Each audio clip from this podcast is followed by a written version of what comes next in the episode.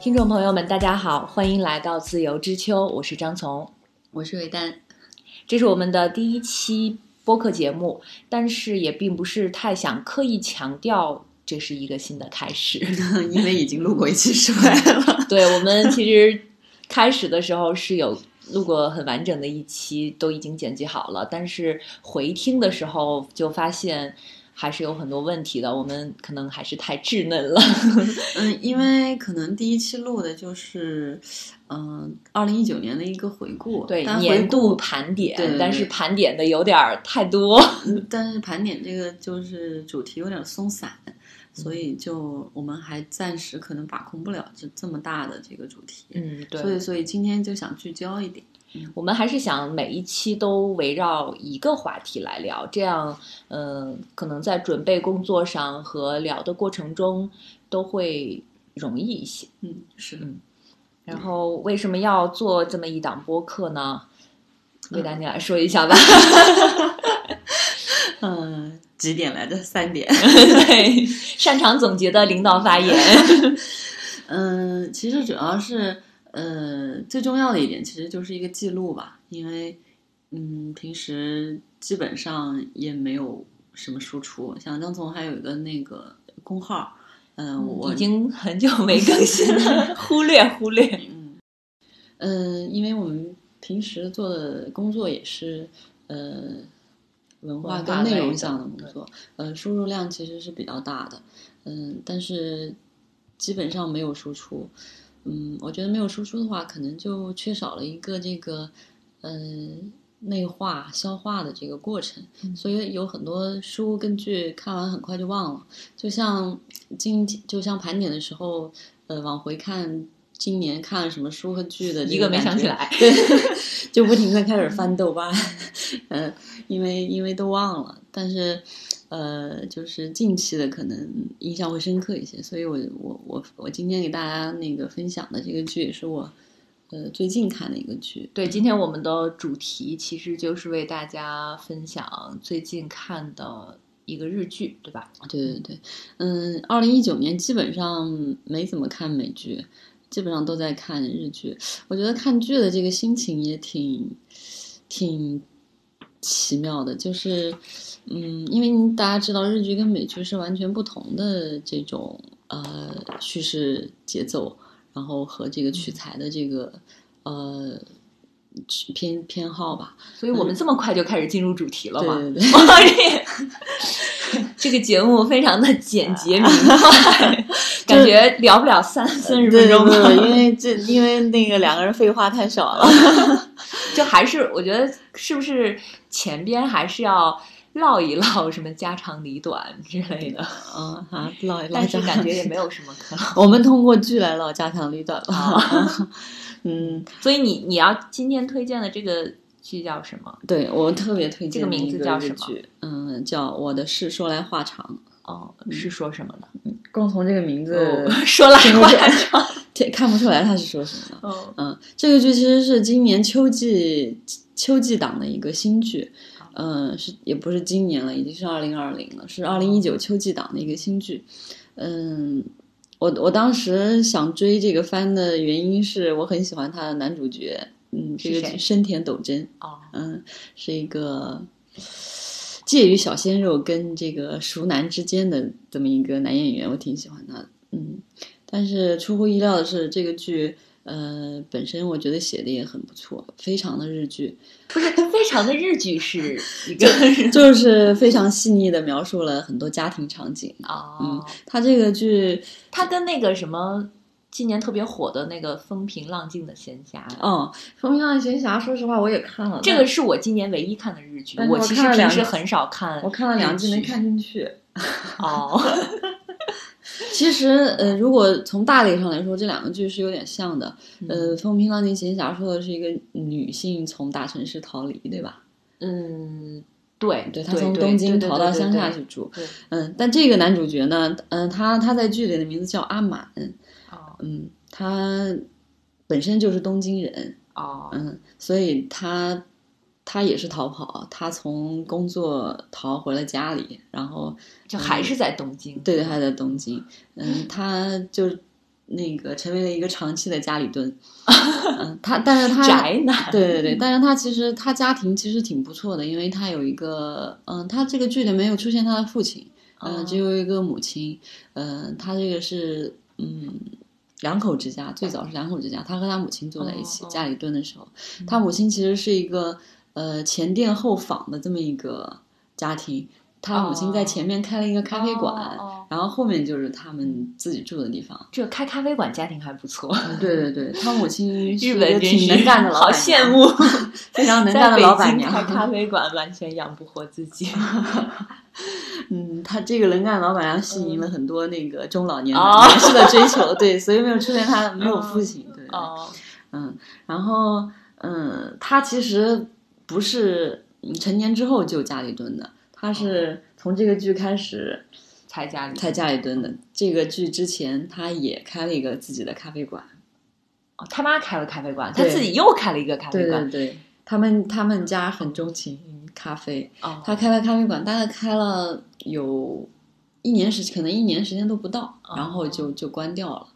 嗯，可能是 这个妈妈肯定心里说：“你看，让你接班你不接。”对他，他就是这个剧从头到尾，他都不愿意。跟他妈一起工作，对对对，可能他觉得是不是他妈的想法太老？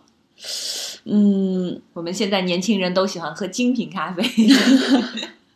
他他他那个他妈那个咖啡也挺精品的，然后但是还不仅是咖啡馆，还可以做一些，比如像蛋包饭啊这样的，嗯，简单的餐食。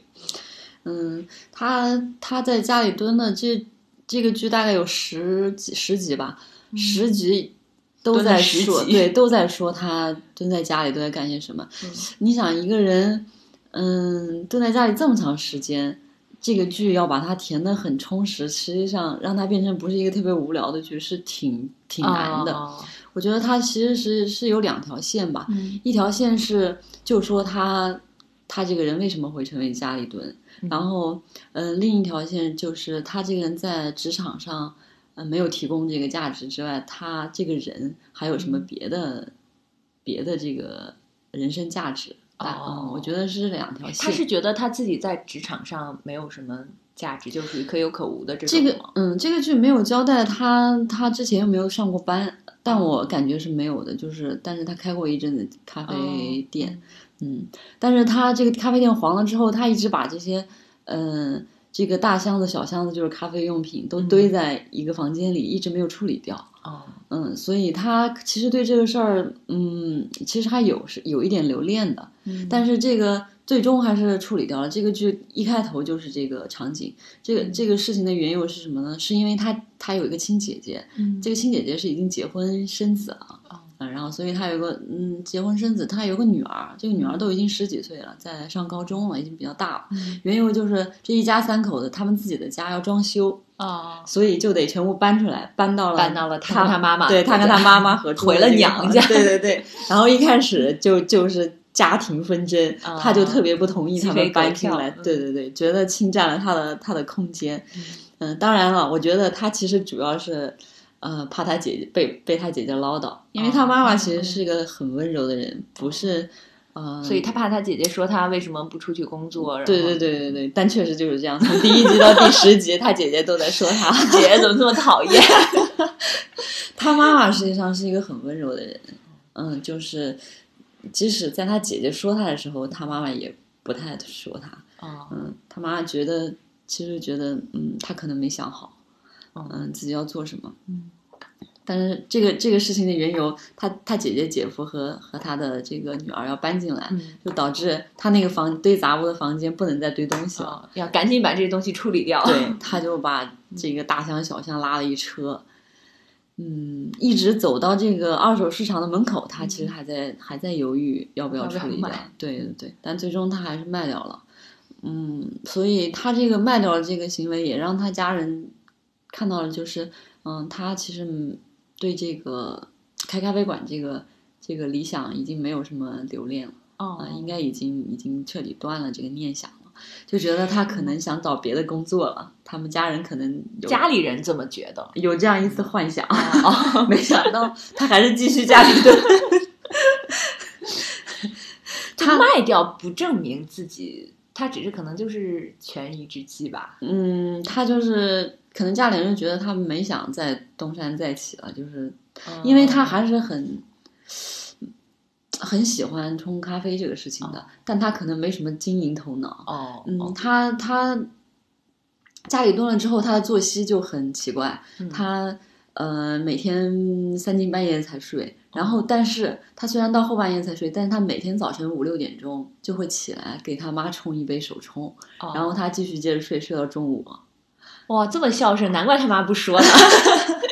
他他很奇怪，嗯，因为这个举动可能就是他对这件事情还是有留恋的。他自己也不喝，他就冲一冲完一杯咖啡，他就睡觉了。但是我觉得冲咖啡这个事儿吧，可能就是他有那么一种仪式感。比如说，我可能今天也并不是很想喝咖啡，但我也挺想冲那个，就是什么磨豆子啊，然后拿那个秤在称来称去啊。对，其实我也想，这个其实是他一种对原先生活状态的一种，其实也是一种留恋吧。我觉得，嗯，他从那个开咖啡馆的状态过渡到家里蹲的状态，嗯。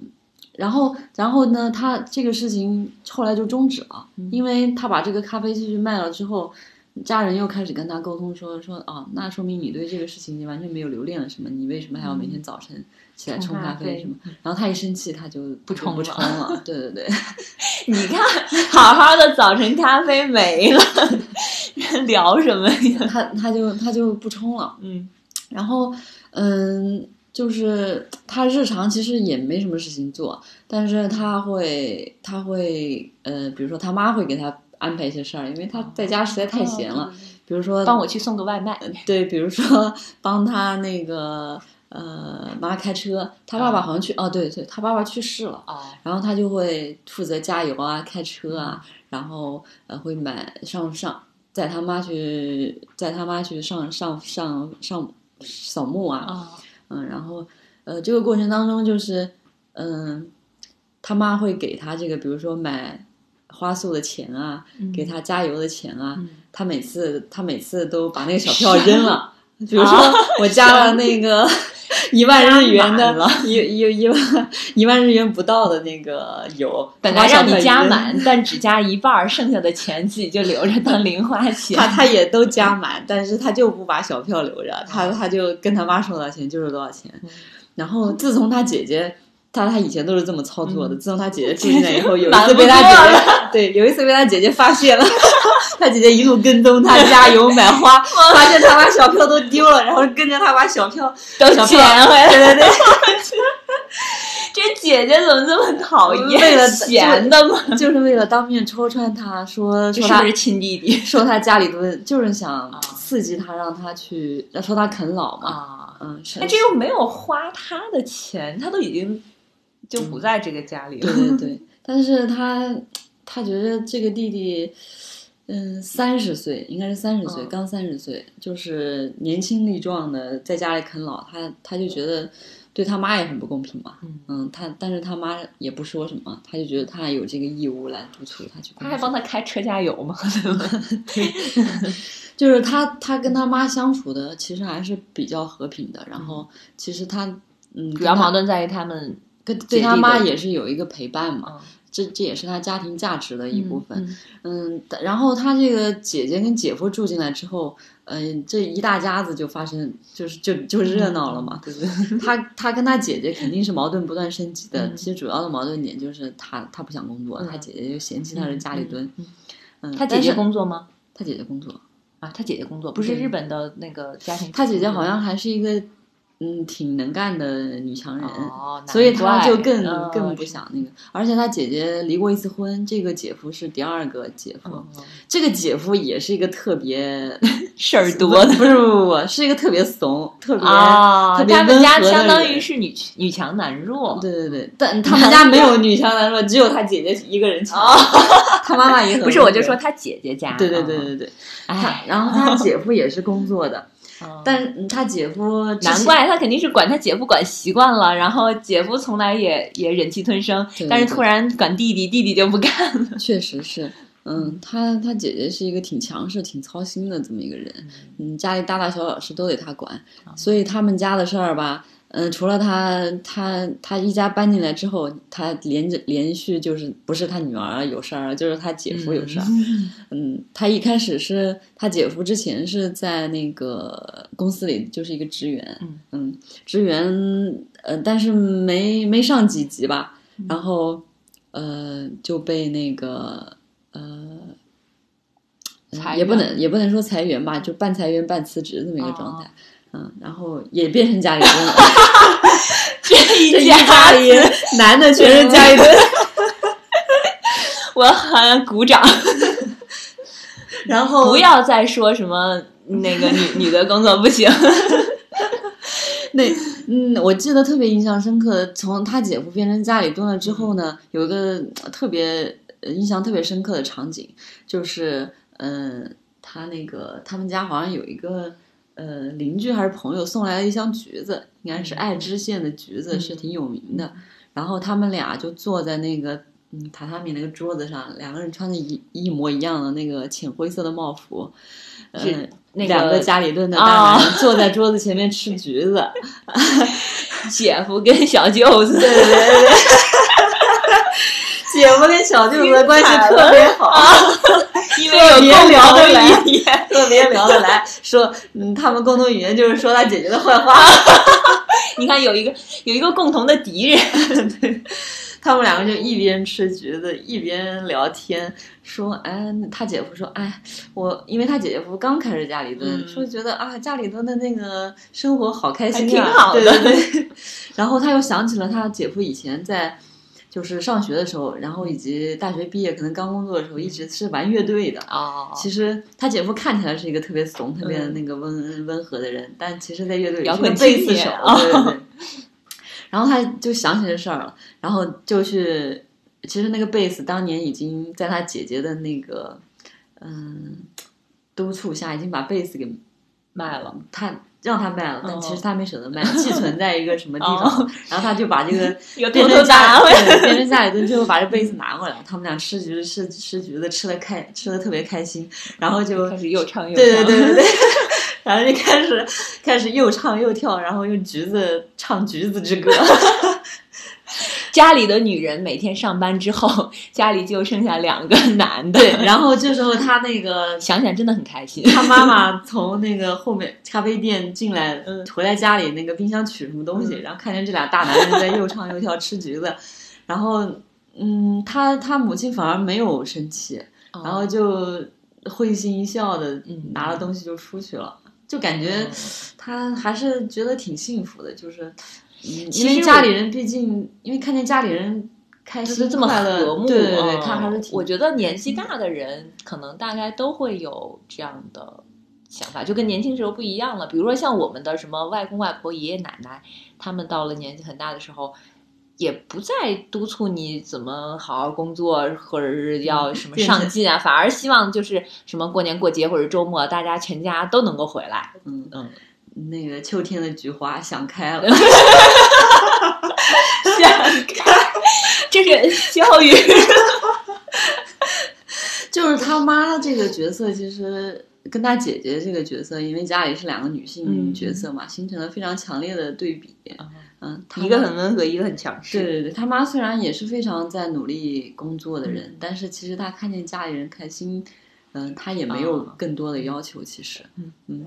我觉得他妈这个角色其实其实挺好的，然后呢，这个姐夫失业了，这个姐姐就是操操操不完的心，不仅老公那个出出问题了，女儿也出问题了。她这个女儿女儿的戏份其实对对对占的戏份也挺大的，好像是高二吧，好像马上要高三高考了。嗯，高二的时候呢，她喜欢班上的一个男孩儿，然后呢，那个男孩儿呢又是一个渣男。好像又跟别的很多女同学有不清不楚，然后这个女孩本身性格自己也很内向，所以就又加上青春期叛逆期，有很多就动不动就说：“哎呀，我我明天不上学了，然后我不上补习班了之类的。”然后他妈他爸妈跟他好像也没办法沟通，这时候呢就需要他这个舅舅舅舅出场。他妈不是平时一直在埋汰他那个舅舅嘛，然后这时候。一遇到他女儿的问题，他就要来求他舅舅。啊，他舅舅就把手一伸，说给钱，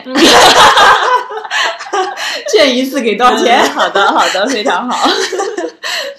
所以他舅舅一直都是有存款的，通过各种方法从家里人那里挣钱。对呀，我付出了，我调家庭调解员嘛。对，这个其实就是想 我应得。我想说的一个，他其实，在家庭当中发挥了很大的价值。嗯嗯，家庭维稳的一个角色。对对对，因为他是一个话特别多的人。他他他，你跟他那个他姐姐为什么一直说他？因为你说他一句，他有十句和你诡辩。那我觉得是这样的，就是我们看这个剧的时候，如果遇到这种话特别多的角色，可能真的得看脸。对，如果要是不是你说的这个，对对对，真的好帅啊！所以他话多也可爱。如果你要遇到一个普通人，话太多，烦死了。他特别，就是你这个角色，就是你比如说像一个三十大岁身身强力三十多身强力壮的人，不去工作，实际上。对一般来说是一个是一个不讨人是个不讨人喜欢的角色，但是这个角色，嗯，一当然一个当然主要是因为他的颜值，另一个可能因为就是他的语言和他的这个态度，嗯啊，不是令人讨厌。他并不是那种就是很消极的，其实他对生活反而很积极。对对对，所以他在家庭中的价值是非常大的。嗯，他妹妹这这一路从高一读到，他大概在他们家，嗯。呃，借住了也快一年了啊！这一年当中，其实起起伏伏的，嗯，无论是学业还是情感上，发生了很多事情。其实都是他舅舅在陪着他，在开导他的。就这个外甥，对对对，外甥女，嗯，然后他，嗯，所以他们家就是，呃，十集里边都是他们这些几个人住在一起发生的事情。对对对，第一集开始就是他姐姐回来，家要搬 搬搬进来。到大结局的时候就是搬走，对对对，把 把自己那个家装修的挺好的，像一个 loft 似的，然后还给他妈妈留了一间房间，然后最后他妈妈去参观的时候，他姐姐说：“你什么时候搬进来？”妈说：“我不来。”对他妈说：“嗯，还可是还有阿满在家里。” 那个，但阿满这个人就一直耍无赖，他就说：“我他姐姐每次说他啃老的时候，他就说我不是啃老，那个我就是和我妈共同居住。”嗯，但是我们其实有的时候也会，就比如说这个事情放到中国，或者是经常我们经常看到那种，嗯，电视台播的那种家庭调解的节目，嗯，你想想是会有这种，比如说姐姐可能很能干，然后结婚啦，那个家庭也也还不错，但是父母却特别宠这个，可能家里有一个儿子，让儿子又又不工作，然后啃老，但是这种一般我们就会觉得。对我们，我们会对这个这这样为什么日剧里就呃对 就不会，这就是日剧神奇的地方。我觉得一个是把他的性格，他不是一个一无是处的人啊，他把他的性格刻，他他还会通过一些，比如说呃，他的性格性格刻画还是有些可爱的地方的。比如说他除了从家里人这赚钱之外，他平时还会去呃。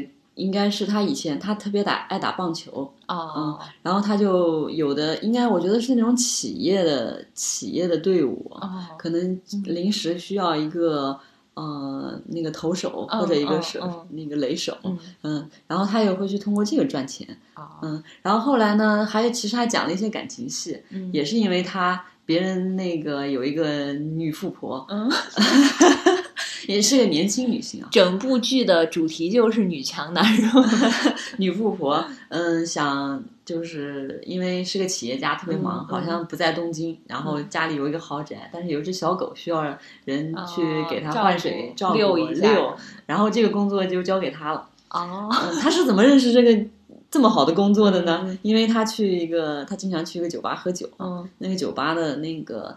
嗯，服务生跟他关系挺好的。然后这服务生那个酒吧是那个女富婆开的，女富婆开的。嗯，所以是这个女服务生介绍给他去工作。他就他就每天给这个狗遛啊、换食啊。嗯，反正就是给他一个交代一件事情给他做的时候，他还是尽心尽力会做这个事情的啊。就是他这个，而且他有特别擅长的，比如说他他擅长做咖啡，他还擅长做饭。哦，嗯，然后他跟这个，他有一次去照顾这个狗的时候，刚好遇到那个女富婆回家了，然后，然后那个，呃，之后就展开了一段感情戏啊，然后就变成了女富婆包养小白脸的戏，他就从家里搬出来，住到了女富婆家里，对对对。然后每天给女富婆，嗯，那个买菜做饭，呃，干家务、遛狗，有意思了。他他做这些事情做的特别开心啊。然后然后，但是他跟这个女生沟通也会沟通一些工作上的事情嘛。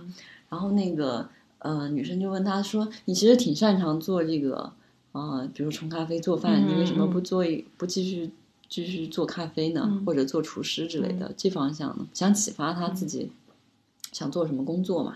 然后他就说，嗯，那他说，他说，嗯，那我也不太想做厨师这种工作。然后，嗯，那个他说，那你现在想做什么呢？他说，我觉得现在在家里给你那个做饭、遛狗的挺好的。他那但是但是女富婆也受不了，对对对，这个女强人。对女生说，她说不，她说如果你是真心喜欢做这个。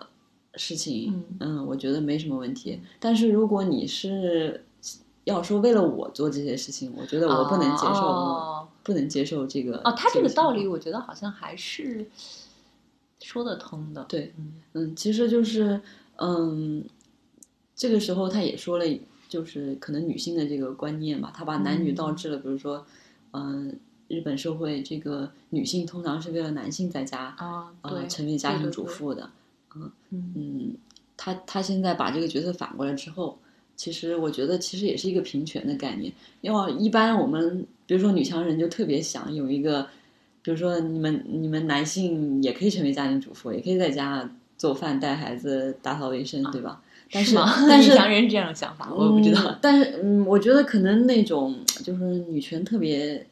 观念特别强的人，他肯定会这么觉得，有点矫枉过正的意思嘛。然后，但是这个这个女性并没有这样想，就说，嗯，你你可能还是要去做你自己想做的事情，而不是为了我在家做做饭、打扫卫生这些。嗯，对。其实我觉得这个这个这个观念价值观在日剧里输出还是挺不容易。我一直以为女强人也想找一个跟自己就是事业不分伯仲，对对对，差不多的这种。我觉得这个女强人看上他了，主要还是因为他他的脸。我以为做饭好吃，不是？啊，那那可以理解了。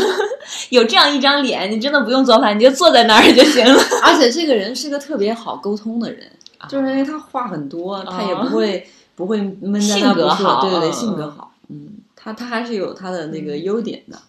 嗯，他这个女生这么一说。嗯，就导致他又，他觉得他在待在他家可能不太合适了啊，就是他他他又灰溜溜的搬回了自己家，回去之后，他姐姐是不是又开始挤兑他？哟，你怎么回来了呀？他偷偷摸摸的回家，被他妈一抬头撞见了，被他妈发现，这个画面完全可以想象。然后他就有他妈说：“嗯，你怎么回来了？”他说：“哦。”因为他他养了一只乌龟，他他他说，哎呀，这个乌龟好像到别人家不太适应。然后乌龟说：“我这锅我不背。”然后那个他妈说：“你看这乌龟不好好的吗？还还一直一直那个欢呼雀跃在动呢。”他说：“哦，他可能一回来就好了。”他他就是其实嗯，虽然那个性格特别好，话特别多，但是其实还是一个。其实其实还是一个挺要面子的人，他姐姐一直说他说他他他有那么多多话来反驳他的姐姐，其实也是一个维护他的自尊吧。他这个剧每集一开头都是就出现一个漫画那种日式小清新漫画，当当开始这集叫这集的分集的名字叫什么？都是以这个食物命名的。哦，嗯，比如说第一集就是寿寿喜锅。寿喜锅啊！我突然想吃寿喜锅。日式做完就是做，所以他就是嗯，有这个食物为为为中心吧，所以家庭氛围也非常浓。嗯，那寿喜锅一般这个故事是什么呢？第一个第一个第一集就是寿喜锅乱炖，对对对，就是他搬进来的那一集。嗯，对。那还有什么食物？嗯，还有我记得还有一个毛蟹。就是毛蟹，对他妈妈不是 老妈妈，他妈妈是好像是看他们那种特别珍视的样子，应该是特别名贵的海海鲜。他们平时可能自己不会买的那种海鲜，因为是呃他妈妈的追求者进贡的。他妈妈有两个追求者，还经常在咖啡店里争风吃醋。日本的话，应该这个不难买吧？就这种海鲜，但是是很看那个包装就特别名贵，是木头盒子装的。哇，木头盒子，阳澄湖大闸蟹跟日本的阳澄湖大闸蟹要看起来名贵的多，因为那个蟹也特别大，特别大，用木头盒子装着的。那他们他们几个人围着那盒蟹，那个光说就说了，我觉得说了半小时半集吧。然后刚好那一集，那个他姐夫生病了，在楼上躺着。他们他们就说：“哎呀，两只蟹五个人分又不好分，这姐夫不要吃了。”对对对，不要偷偷让不要告诉姐夫，那个我们偷偷吃。然后刚在这商量瞒着的时候，他姐姐他姐夫突然从楼上下来了，然后他然后那个阿满和他姐姐立马冲到楼梯口去拦住他姐夫，说：“你怎么了？你下来干嘛？”然后他姐夫说。嗯，闻到了蟹的味道。他姐夫说：“我那个，我好想换身衣服，好像那个出汗湿了，然后那个还想干嘛干嘛的。”然后他姐姐说：“别，嗯，你你去躺着，我来给你拿衣服换。”然后不对劲，全家人都想把让他留在那个房间里别出来。然后他姐夫特别感动，他姐夫感动的同时又觉得他姐夫好可怜，说他嗯，姐夫说：“我从来没有过这么好的待遇，为了不让我吃螃蟹。” 然后，然后那个。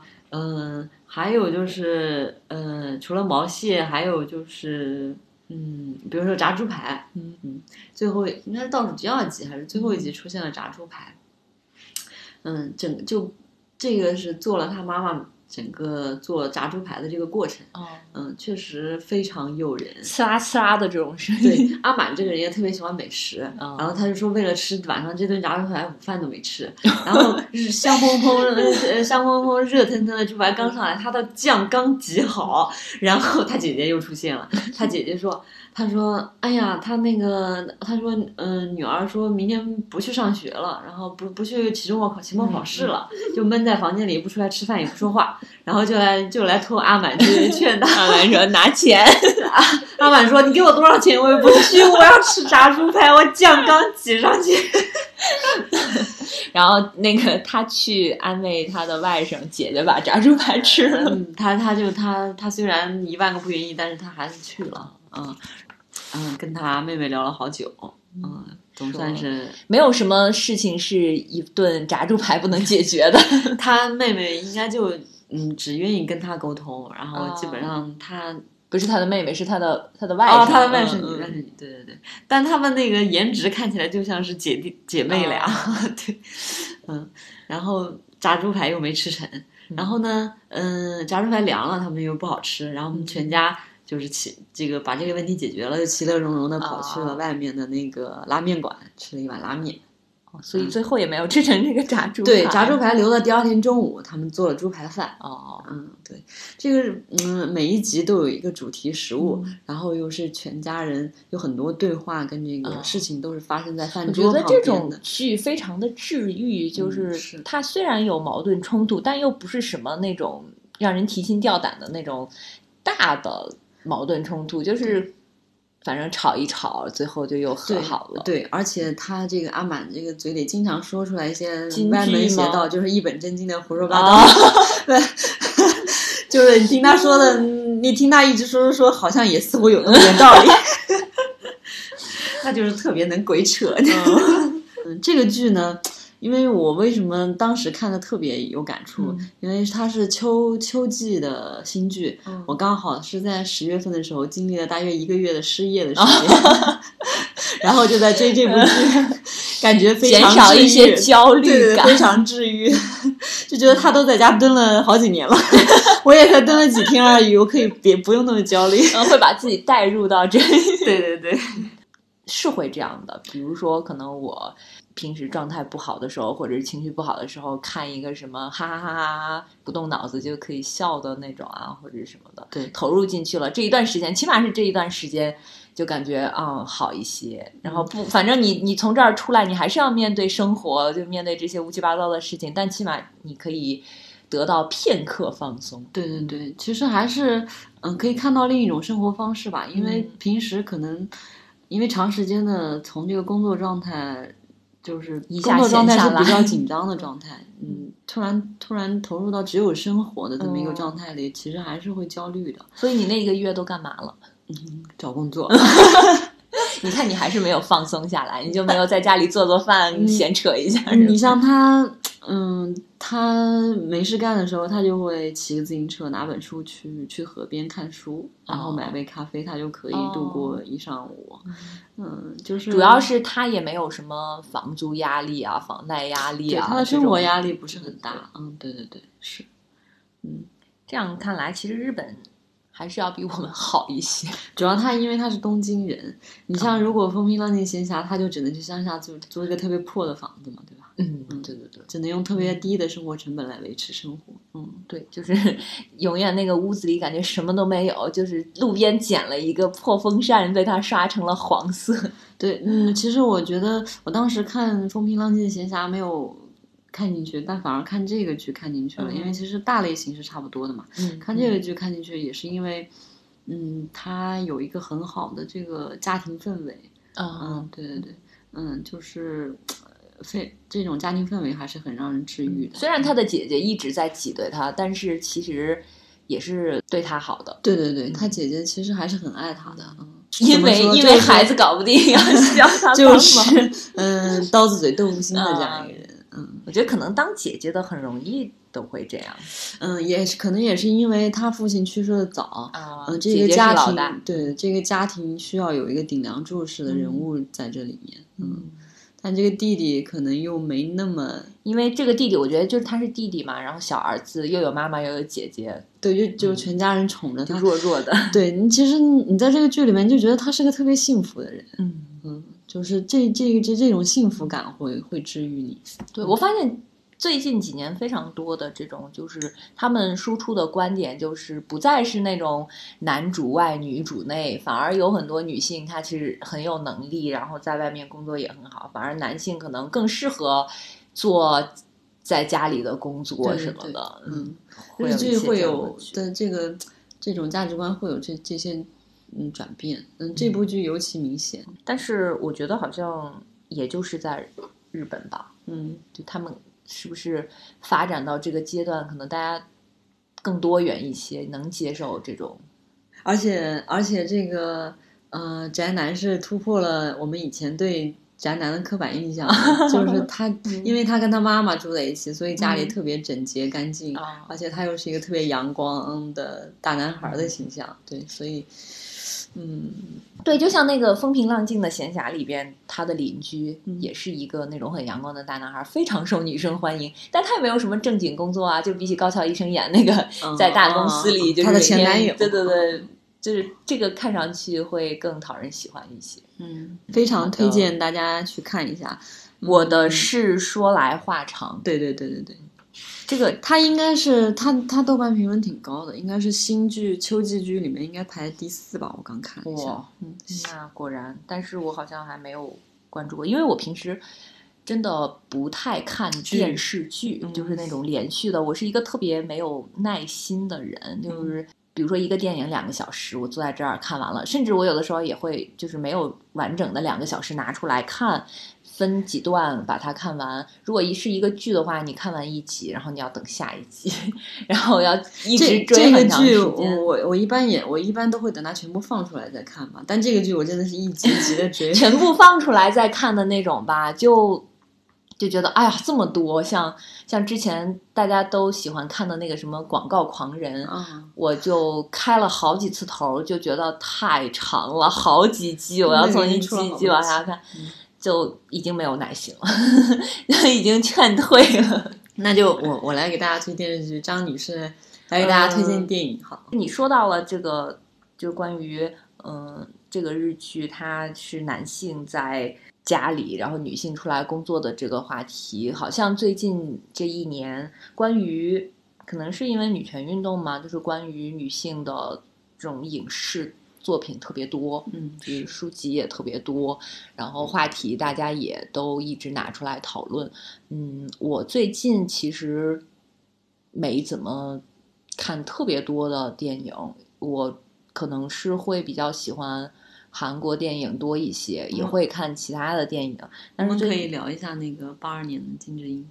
八二年的金智英，我觉得，嗯，就是它是有意、有必要、有意义的。但是你说它非常好，也没有。嗯，但是它可能整个这个呃，这个这个这个社会议题的价值，对对对对他这个电影的艺术价值，高于这个这个做书的作者呢，他本身是梨花女子大学社会学专业的，他而且他在 电视台做了十年，长达十年的编导，编导，他对这种，而且他是那种社会时事节目，嗯，他对这种社会话话题非常敏感，嗯。所以他能写出这种，但是他毕竟不是专门的专专门学文学的，或者是职业作家，嗯。所以就可能写出来的那个文学性上就不是很强。但是我觉得这个也没有什么问题，就如果你写的非常的有文学性，普通人看不懂，那这这个就没有。可能不是他大众嗯对对对，可能他的初衷也是想让大众能懂，对对对，这个因为在东亚三国真的是引起了非常轰动的那个效应，嗯。但是其实我今天想要推荐的电影不是这个电影，是我最近看了一个电影叫《致允熙》，它嗯是一个文艺片儿吧，今年的釜山电影节上面上映的参展，对对对，是一个电影。呃，它的那个故事其实非常的简单，就是我们看影片的简介，就是呃，一个女儿帮助妈妈找回了她的，就是她某一天收到了一封初恋妈妈初恋给她写的信，就又帮她先介绍一下演员？你看，你已经迫不及待了，因为这个演员你非常喜欢？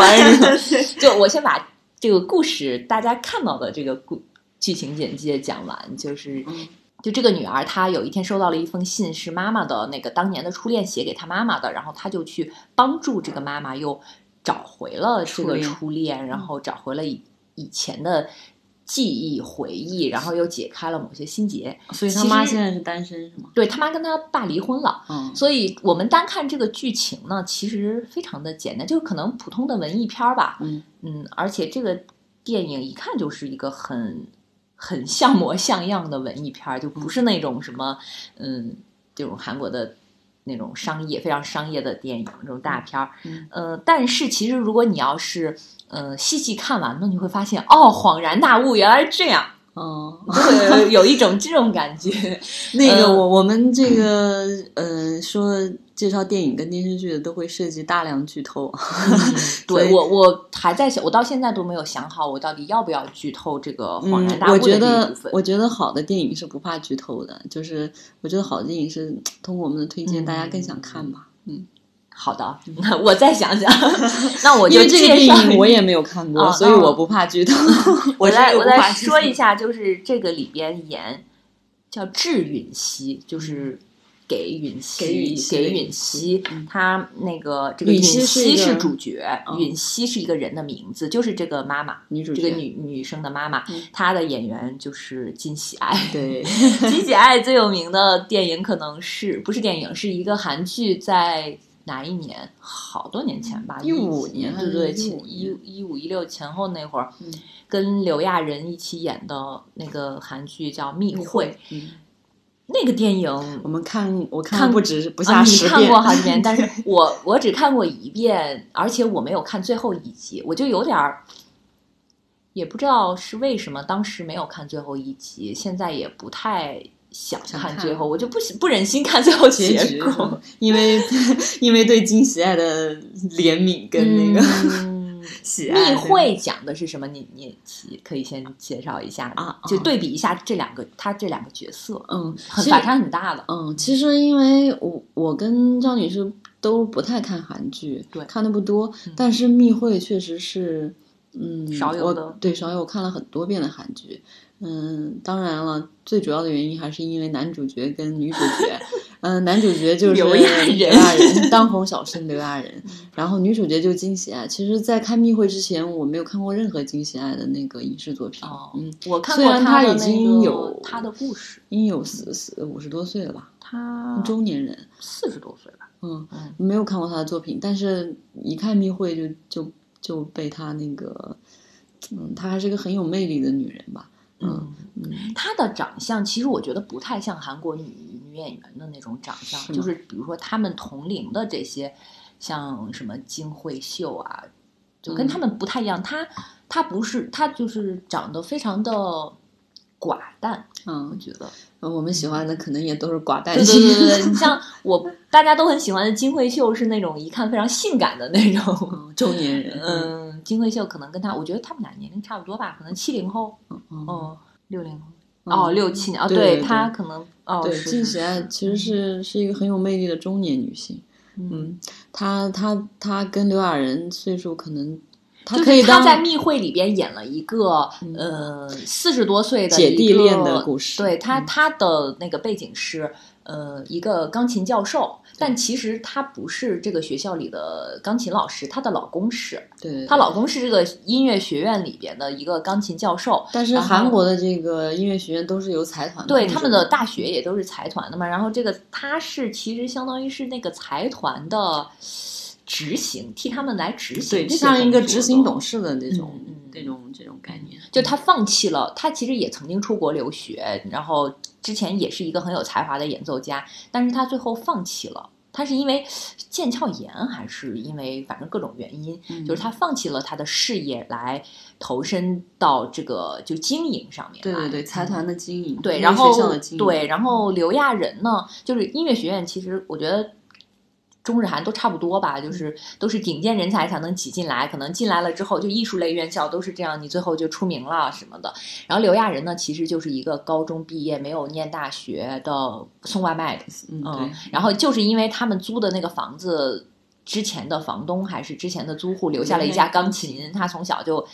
跟看着视频，他是一个钢琴天才，就是看着视频就学，也没有人专门教过，他就可以弹非常大的曲子，然后又把它上传到了网这网络上，就被、嗯被这个 对，就被被这个人看到了，被金喜爱演的这个人看到对，了，所以这俩人原来嗯是网友。对 他们，他会在网上跟他有交流和指导，但是是一个男性的身份，两条线对对对。嗯然后后来就是他又这个才华被发现了之后，又推荐他来这个学校里读书，中间各种发生的事情，他们之间还有了感情。其实她跟她的那个老公真的感觉就是完全没有感情，嗯嗯，对，反正就就觉得是一个利益利益对对集团。对对对，嗯然后金喜爱在这里边演了一个，也是有点像女强人，就至少她非常的优雅，然后还嗯、呃每天要去美容院去做美容，而且把这些财团和服侍的非常好，井井有嗯安排的井井有条对对，然后他那个财团的有一个女儿，非常也不是省油的灯，整天给他擦屁股，特别蛮横，到处惹祸。对，还包养那个小鲜肉。所以金喜爱在《智允熙》这个电影里演了一个。呃和这个完全不一样，完全不一样。就是他演了一个，呃，也是有一个上高二还是高三即将要高考的女儿的这样一个妈妈，嗯而且她呢是高中毕业，没有考大学，没有考大学。在工厂里的食堂食堂工作，就是哦做着非常就底层的底对非常底层的工作，嗯嗯，这个故事一开始呢是，嗯，就是日本先出现了，在日本北海道吧，应该是、嗯小樽啊，对，小樽，然后大雪，全部都是大雪，是冬天，嗯，有一个老太太。有一个老太太呢，在整理不知道是谁的房间，发现了一封信，就嗯写着是给这个允熙。嗯给允熙呢，她就看了信的内容，发现是有一个人写给，应该他们是初恋，就是说我最近我爸爸去世了，嗯我当年在韩国跟爸妈一起在韩国生活过，后来我爸跟我妈离婚了，我就跟着我爸回到了日本，他是一个日本人，嗯嗯，那个当年我们可能有过一段很美好的时光。嗯最近我的爸爸去世了，我又想起了这些事情来，就给他写了一封信，但是这个信没有寄出去。但这个老太太呢，就多管闲事的给人家寄出去了 寄出去了，因为上面有地址，应该。他寄出去之后呢，画面又回到了韩国。小樽那个地方呢，呃，整个画面感觉这个电影是岩井俊二拍的，嗯就是日本就是这种风格嘛，嗯，嗯，就是白茫茫，对大地一片然后全 全是雪，非常美，然后又非常安静。一个老太太慢慢的走在路上，然后到了邮局，嗯是这种画面。但是到了韩国呢，就是非常韩国的这种画面，好像嗯也不是一个大城市，嗯就反正不是首尔，嗯嗯，就有一个女生，高中生，反正非常的。就是青春，嗯然后非常活泼。嗯，他回家的时候收到了一封信。嗯她收到一封信呢，他就打开看了，嗯，打开看了之后，他他对，他就打开看了之后呢，他知道是给他妈妈的？嗯，知道呀，是写给他妈妈的嘛。嗯打开看了之后呢，就发现了这个事情。然后这个女儿呢，我觉得她也很好，就这个剧里边没也没有什么那种很强的戏剧冲突，她可能就在想怎么样让他的妈妈跟这个复合这个收寄信的人嗯能够再让他们见到哦，嗯她应该是这样想了，就而且这个女儿呢是有一个男朋友的，嗯，她的同学，上高中就谈恋爱了 但可能他们现在都没关系了吧？可能我们那个时候，嗯我们那个时候不行。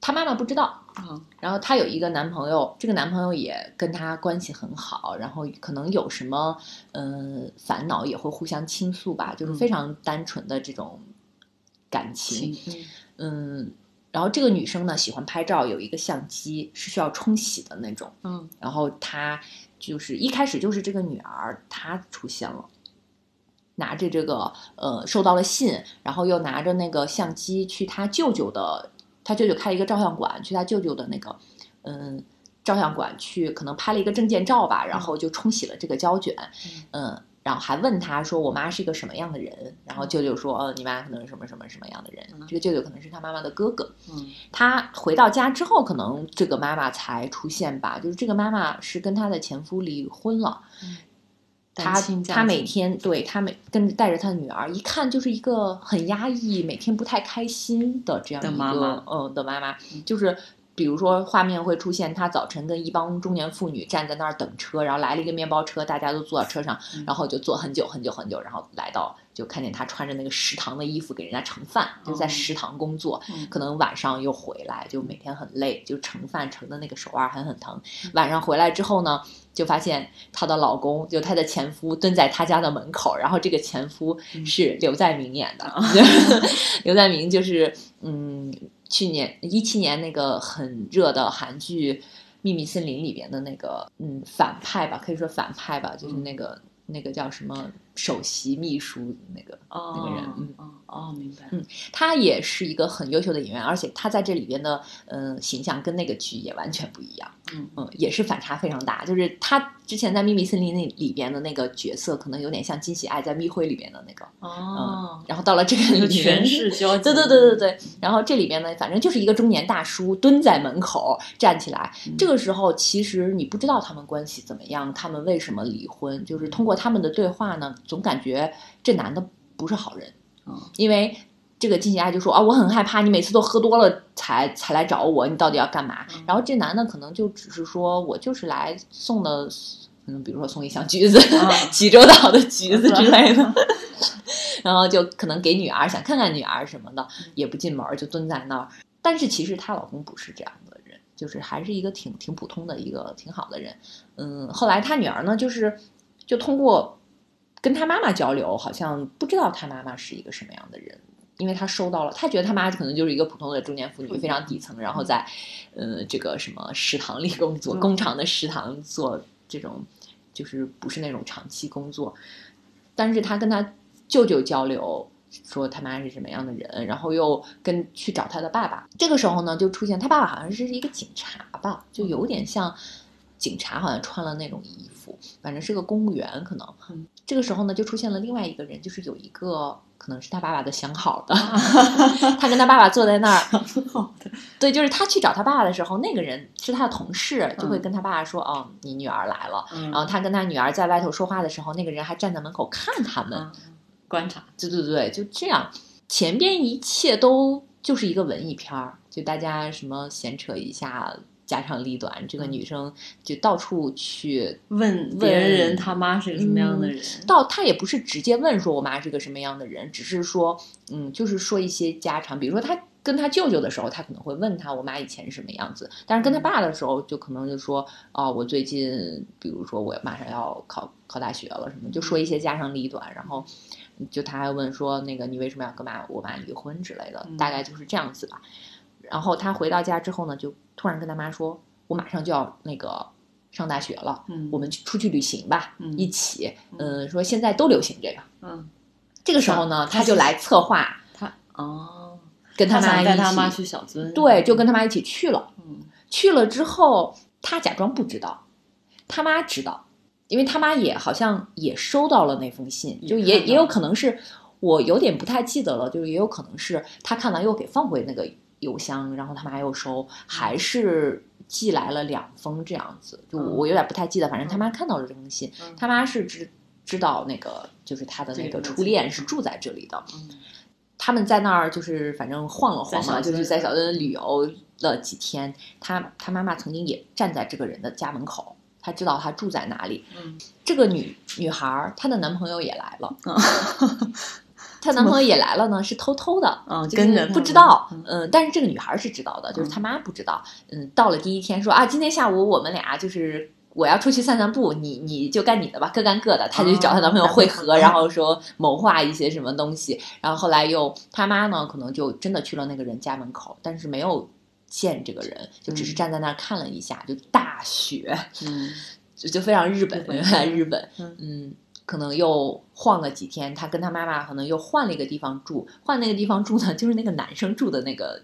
就是酒店，酒店他们的小酒店就是也是很，就可能有点像民宿的那种，嗯嗯，然后她就跟这个男朋友呢就被他妈发现了，嗯被他妈发现了之后，他妈没有说什么，嗯他妈其实早就知道，嗯，早就知道这个男早就知道她有男朋友，嗯嗯，他妈其实并不反对，嗯。嗯，然后还跟他说啊，说你有男朋友吧，那个，然后在这个过程中呢，他们在雪地里，嗯，他他要抽烟，然后他妈也抽烟，他妈说你你赶紧把烟戒了，然后那个 他以为他妈不知道。他他以为他妈不知道他抽烟，然后他妈以为他不知道他咱俩都抽 烟，都是偷偷的抽，然后互相还借火，终于知道了，就感觉有一点像他们也互相更了解了。嗯嗯，这个时候呢，就是嗯，他又给他妈妈拍照，拍了一张特别美的，他就问妈妈你为什么不爱笑？嗯后来就是又又闲晃了这么几天之后呢，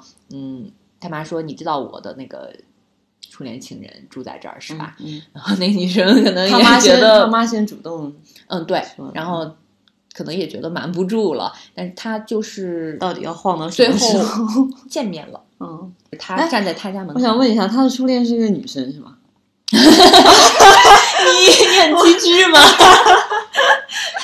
怎么还没有出现剧情？其实这是两条线的，就是嗯这个，嗯、在给他写信的时候的画面，就是他那个他的初恋，他初恋就站在他父亲的葬礼上，然后葬礼结束之后呢，有一个男生，这个这个人是跟他姑姑一起住的，有一个男生开车说啊，那个你你为什么这么，嗯，都四十多岁了吧，可能，嗯，你为什么不结婚呢？嗯我给你介绍一个人吧，说这个人特别好，嗯结果这女生就非常生气的停下了车，下车就出去了，嗯就走了，然后这个男生又给给他道歉。嗯其实这个时候你还是没有看出来是怎么回事儿的，嗯、也有可能是我没对刚开始，嗯然后这个结束之后才转到了韩国的那一条线。嗯这个女的呢，就是她曾经跟她的父母在韩国生活过嘛，她就写哦信里也说说我日本人。日本人，嗯然后是中村优子演的，嗯她就说我。也没有跟我妈妈联系过，我我很怀念我们当时的那一段时光，嗯但是我后来还是跟我的爸爸回到了日本，之就是后我们就再也没有联系过。哦就是因为他回国之后，然后就分开了。对，就是他爸爸去世了，他才想起来，就是给他写信，就给他写信，然后就这个时间节点就是他的父亲去世，嗯他的姑姑呢是经营了一家咖啡馆。其实，在他们呃这个女生跟她妈妈到韩国之后呢，这个女生其实是去了那个咖啡馆的。去了之后呢，就说那个我想知道那个嗯。他说：“那个他妈妈初恋的那个名字，嗯嗯，我想知道是你说谁进了？他的女儿，他的女儿去见到了他的姑姑，去见到了那个人的日本这边的那个姑姑。嗯姑姑其实知道，因为姑姑替他寄的信，嗯，就是那个开头的那个老太太，就是他的姑姑。嗯他姑姑替他寄的信，然后他就说：“他说我是允熙的女儿。”然后他姑姑一下子明白了，他说：“那个你明天什么时间能让他？”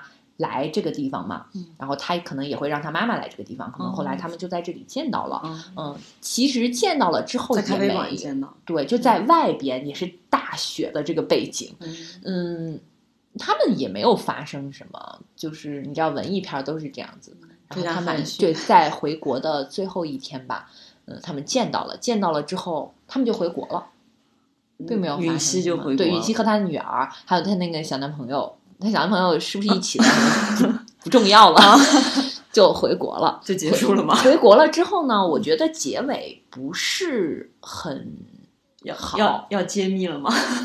不，那个时候已经揭秘了，因为他们俩见面了，才知道哦，这是两个女的哦。然后就一直没有提示，对，一直没有，就是只是开头出现了一个女的。她是不是？她是两条线这么日本和韩国这么交叉着来的？可能过一段时间就是会出现这个日本的这个女生，她每天回来跟她的姑姑聊一聊，跟她的朋友坐在一起喝咖啡，聊聊什么？她好像在一个宠物医院里工作吧？大概可能你看一会儿就会知道，就是。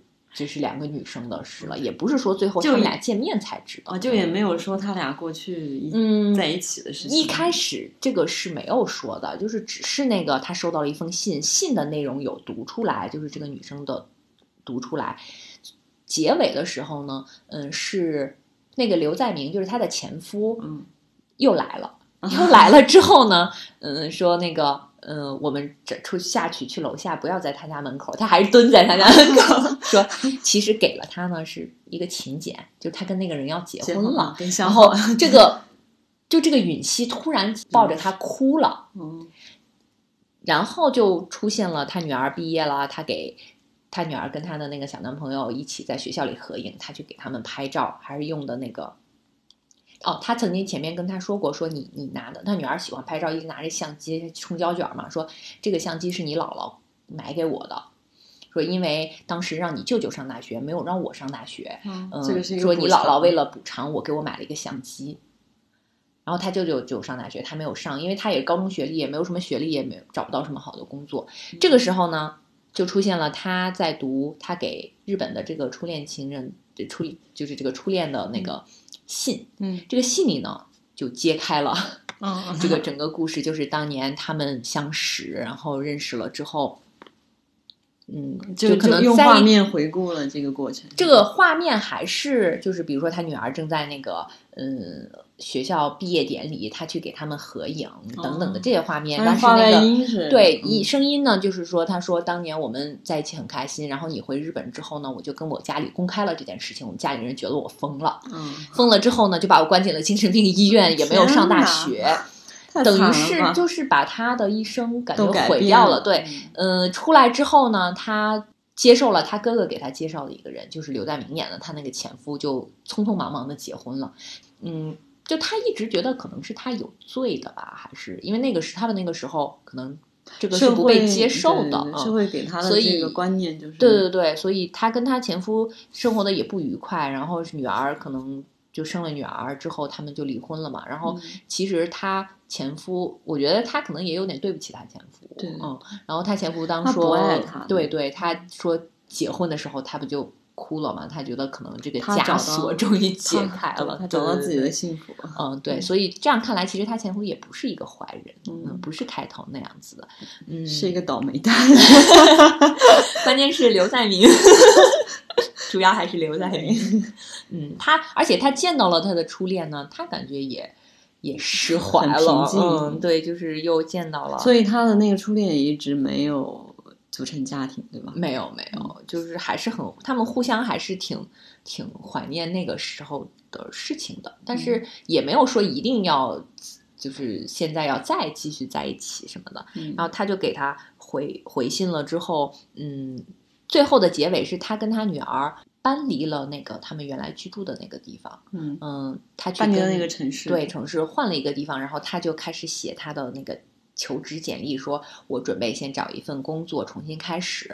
我女儿要去读大学了，嗯嗯，然后我要自己想，我想开一个饭店，嗯嗯，然后他们就去沿着那个路去找他想要去，可能是面试吧。那个餐馆说：‘哎，是这里吧？’他女儿就跟在他后边，然后他要敲门，还没敲门的时候，他女儿说。”说妈妈，你回头，他就给他拍了一张照。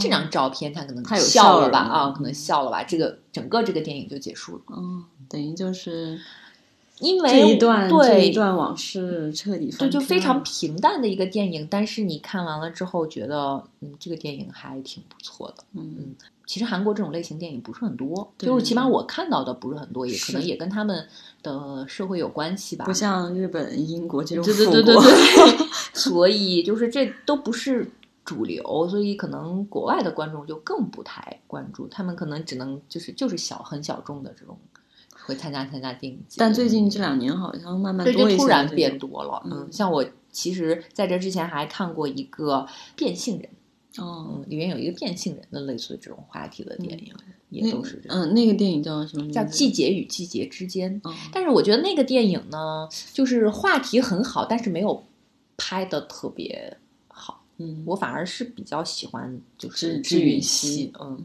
所以今天推荐了两个，嗯 对，一个日剧一个韩续也推荐了其他的几部，比如说啊，密会，会，还嗯有什么秘密森林嘛？秘密森林也也值得看。对对对，我我就是很少量的看韩剧的嗯 这么几部，对对对，但是嗯，基本上质量都不错，嗯质量都挺好。那今天就先到这儿，嗯，好，那我们今天没有总结吗？你嗯擅长总结，我不擅长总结。嗯，因为刚刚那个从日本跨年回来嘛，然后可能然后去年看的日剧就比较多，然后再加上呃这个月可能有连续的节日，所以就想聊一下家庭啊、亲情、啊感情方面的这个这个话题。嗯、下周的话题我们还没想好，我们再想想。我们争取每一周都对对对，争取争取。可以在在哪里听到呢？比如说喜马拉雅，嗯，对，嗯喜马拉雅会上传到喜马拉雅上。网易应该可以吧？嗯，对，我们研究一下，这俩真是什么都没准备。那个第一期能录成这样不错了。嗯，对，我们能要能录出来就 来鼓鼓掌鼓掌鼓掌。好，那我们今天就到这里，嗯再见，拜拜拜拜拜